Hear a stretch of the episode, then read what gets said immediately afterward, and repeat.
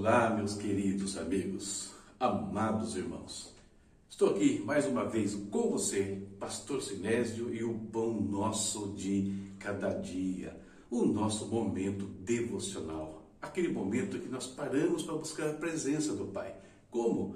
Orando, meditando na Sua palavra, momentos que você pode ter vários no seu dia a dia aí para aproximar-se do Senhor. Esse é o nosso objetivo, nos aproximarmos de Deus, estimular você a fazer o mesmo.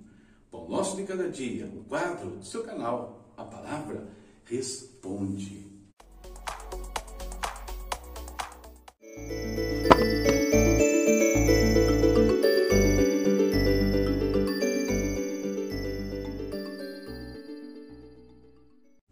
E como sempre, começamos falando com o nosso Deus.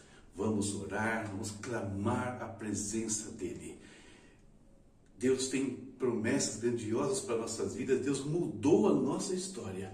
E essa mudança envolve né, poder falar com Ele, podermos nos achegar a Ele em qualquer instante, adorando, eh, buscando a sua ajuda, enfim.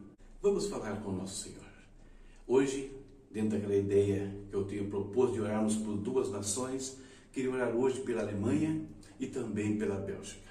Acho que você tem acompanhado aí também as notícias e viram as tempestades que ocorreram ali, né? Até o momento, cerca de 120 pessoas já perderam suas vidas em decorrência desses eventos. Vamos interceder também por esses dois países, principalmente, talvez você não conheça a história, mas são países que precisam muito da restauração espiritual. A Alemanha, por exemplo, foi o berço da reforma protestante. E hoje lá o evangelho é tão fraquinho, né? O envolvimento daquela nação com Deus é tão pequeno.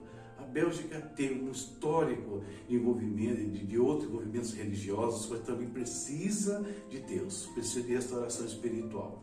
Vamos orar, falar com Deus e apresentar essas nações também.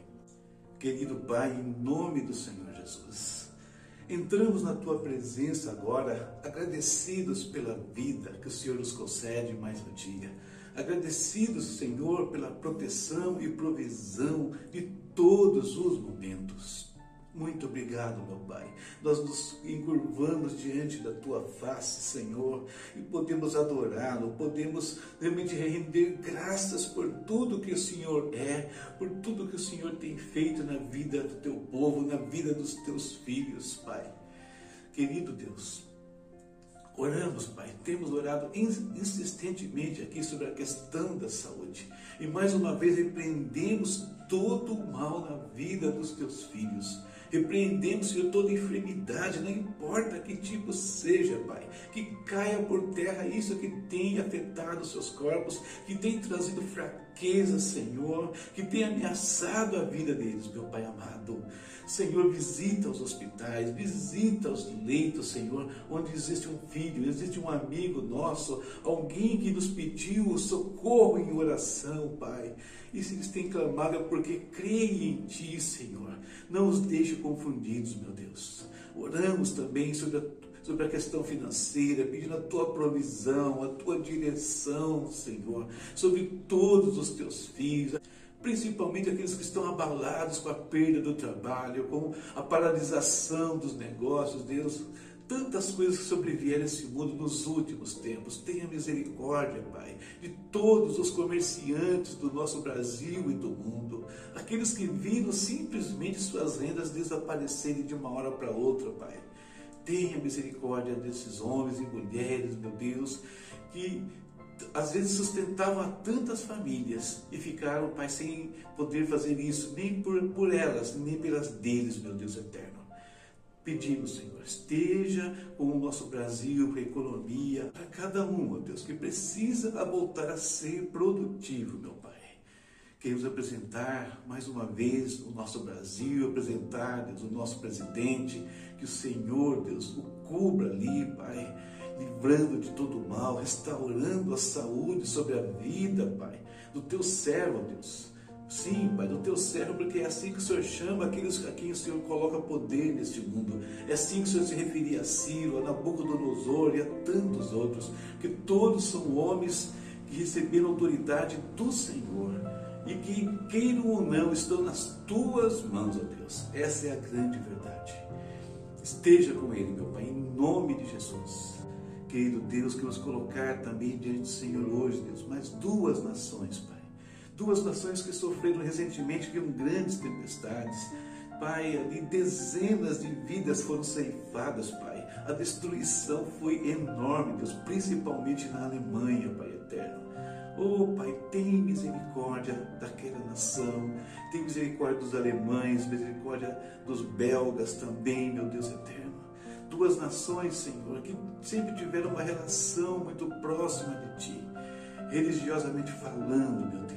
A Alemanha, o berço, Senhor, de onde veio a reforma protestante que restaurou o cristianismo neste mundo mas que hoje, Pai, está tão longe dos teus caminhos, tão frios, Pai, o seu espírito, meu Pai eterno. Visita, Deus, essas duas nações, consola, Pai, as famílias ali que estão enlutadas, Pai. Ajuda na restauração de tudo que foi perdido, meu Deus. Em nome de Jesus, Pai. Que a tua palavra, que o teu poder brilhe novamente sobre a Alemanha, Deus, sobre a Bélgica, Senhor nós te pedimos, Deus, clamando pelas vidas que estão nestes lugares. Vem falar conosco, Pai, nesse dia, falar conosco pela tua palavra, como tens feito diariamente, meu Deus. Tens nos renovado, Pai, no meio de lutas e tribulações, a tua palavra nos conforta, revela a tua grandeza, o teu poder, Deus. Que para o Senhor nada existe de impossível e como é bom descansar no em ti, meu Deus nos ajuda a nos abrigarmos debaixo das tuas asas em todos os momentos, Pai. Todos, Pai. Independente de situação, positiva ou negativa, nós estejamos aninhados nos teus braços. É o que nós te pedimos neste dia, em nome de Jesus. Amém.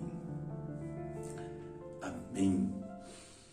Vamos lá, vamos em frente, né? Vamos agora ao momento de reflexão na palavra do Senhor.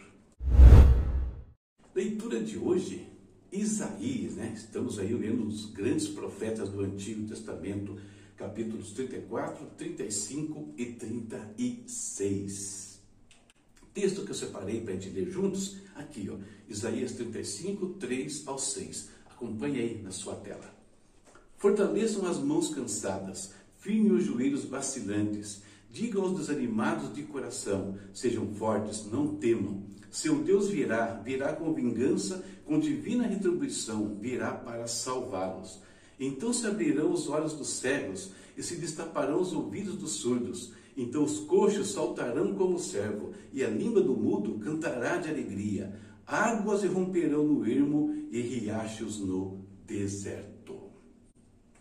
Tema da nossa meditação eu coloquei assim, ó, uma mudança radical. A Bíblia nos mostra que Deus criou o homem de uma maneira plena, ou seja, dotado de vida abundante, cercado de todas as bênçãos que ele precisava para o seu dia a dia. Mas infelizmente também sabemos que o homem trocou tudo isso quando deu ouvidos a Satanás e optou pelo pecado. E o pecado, queridos, quando ele entra no mundo, ele traz uma série de consequências: cansaço, fraqueza, desânimo. Não bastasse isso, ainda traz uma série de enfermidades né, sobre o corpo do, do ser humano. Traz deficiências como a cegueira, a surdez, mudez, né, a paralisia dentro dos seus membros, enfim. E para piorar, ainda traz né, uma aridez na sua vida espiritual. O homem, então, experimenta o pior dos males, que não é nem o físico, é aquele da sua alma, do teu espírito vazio, né? É, assim, sempre parece que algo faltando para que ele possa viver plenamente. Mas o profeta Isaías, aqui no capítulo 35, ele vislumbra um dia que Deus desfaria todo o efeito do pecado. E que dia era esse? o dia da manifestação do Senhor Jesus Cristo, quando ele viesse a este mundo para desfazer as obras do diabo, desfazer né, as consequências do pecado na vida de todos nós. E todos nós, todos aqueles que colocaram as suas vidas nas mãos do Senhor Jesus Cristo, já desfrutam desta realidade. Porque isso é uma verdade que nós já podemos sentir nas nossas vidas e talvez muitos ainda não percebam, porque nós, queridos, tivemos nossos fardos aliviados, né? Jesus nos aliviou de todo o peso que nós carregávamos dia após dia. Jesus já nos fortaleceu, o nosso caminhar hoje é seguro, não é vacilante mais, como diz o texto do profeta Isaías. Muitos de nós aqui fomos curados literalmente, né? fisicamente. Tínhamos enfermidades, tínhamos é, problemas, tínhamos de saúde. Né? Muitos, às vezes, literalmente é, sendo curados de cegueira, de surdez. Como aconteceu ali, né? nas palavras de Isaías. Muitos tiveram que ser curados, então, fisicamente. Mas todos nós temos que ser curados espiritualmente, na nossa alma, no nosso espírito, precisaram ser restaurados né, pelo Senhor, todos sem exceção.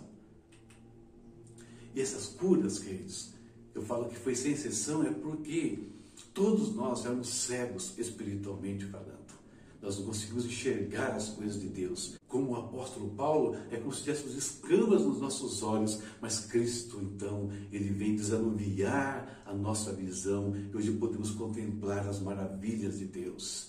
Todos nós tínhamos nossos ouvidos fechados para ouvir a palavra de Deus, para ouvir as instruções divinas, e Deus nos curou, né? curou nosso espírito. Hoje nós podemos ouvir a palavra, sermos instruídos por Ele de tantas maneiras. Todos nós temos deficiências internas limitadoras, coisas que impediam o nosso caminhar, o nosso crescimento, uma vida plena em família, ou até mesmo como indivíduo. Mas todas essas deficiências que atrapalhavam as nossas ações, o nosso caminhar, o nosso ver, o nosso ouvir, o nosso falar, caiu por terra. Nós éramos mudos em relação a Deus. Dos nossos lábios saíam só coisas ruins às vezes, coisas que desagradavam a Deus, amaldiçoavam pessoas. Mas hoje, dos nossos lábios brota sacrifício de louvor. Essa é a realidade que nós esperamos, experimentamos já nos dias de hoje.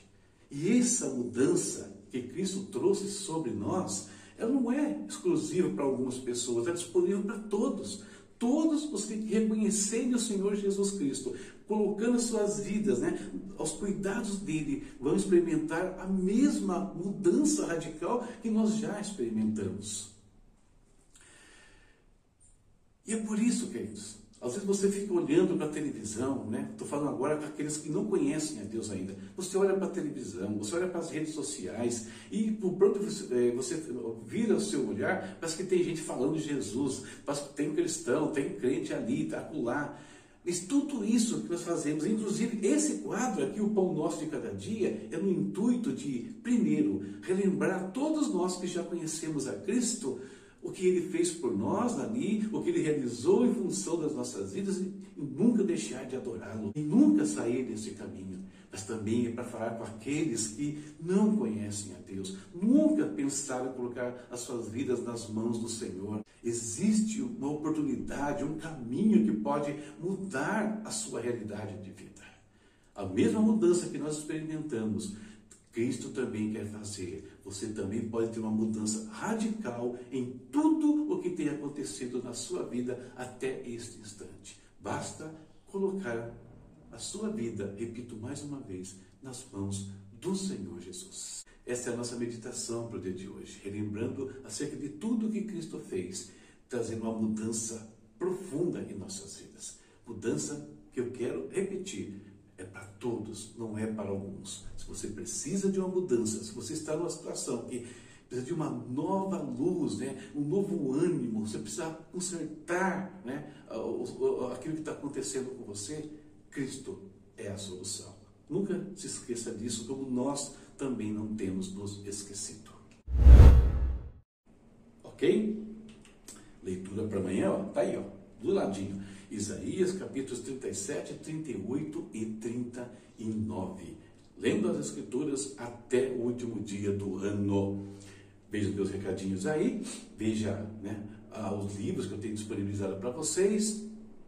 Compartilhe o nosso canal, né? Dá uma mãozinha, tá bom? Deus abençoe. Tchau, tchau. Olá, meus amigos, meus irmãos, todos vocês que amam estudar a Bíblia, estudar as Escrituras, né? analisar a palavra de Deus. Eu sou o pastor Sinésio e sou o autor da série A Bíblia Sem Mistérios. Uma linha de comentários bíblicos onde os livros sagrados são analisados versículo por versículo em uma linguagem bastante acessível. E por que, eu estou aqui? Para anunciar a conclusão de mais uma etapa desse projeto. A Bíblia Sem Mistério, terceira epístola de João.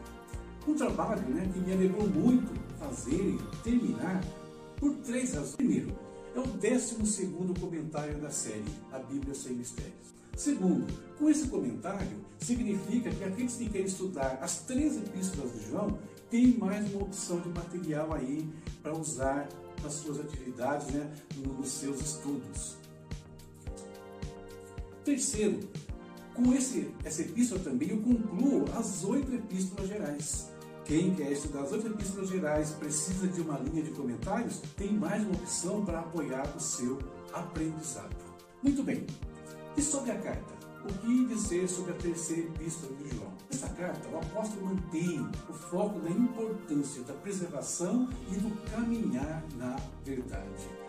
Fica claro, quando nós lemos terceiro João, que estava ainda na mente do apóstolo o problema que ameaçava a igreja naqueles dias, ou seja, as heresias e os falsos ministros que perambulavam pela, pelas comunidades cristãs. Na primeira e na segunda carta, João não cita nenhum incidente interno na igreja, porém, nessa terceira epístola, ele vai citar problemas internos, pessoas gerando ali algumas dificuldades na comunidade, inclusive em relação à pessoa do próprio apóstolo. Hospitalidade é outro assunto que foi tratado na segunda carta e que volta à pauta agora na terceira epístola.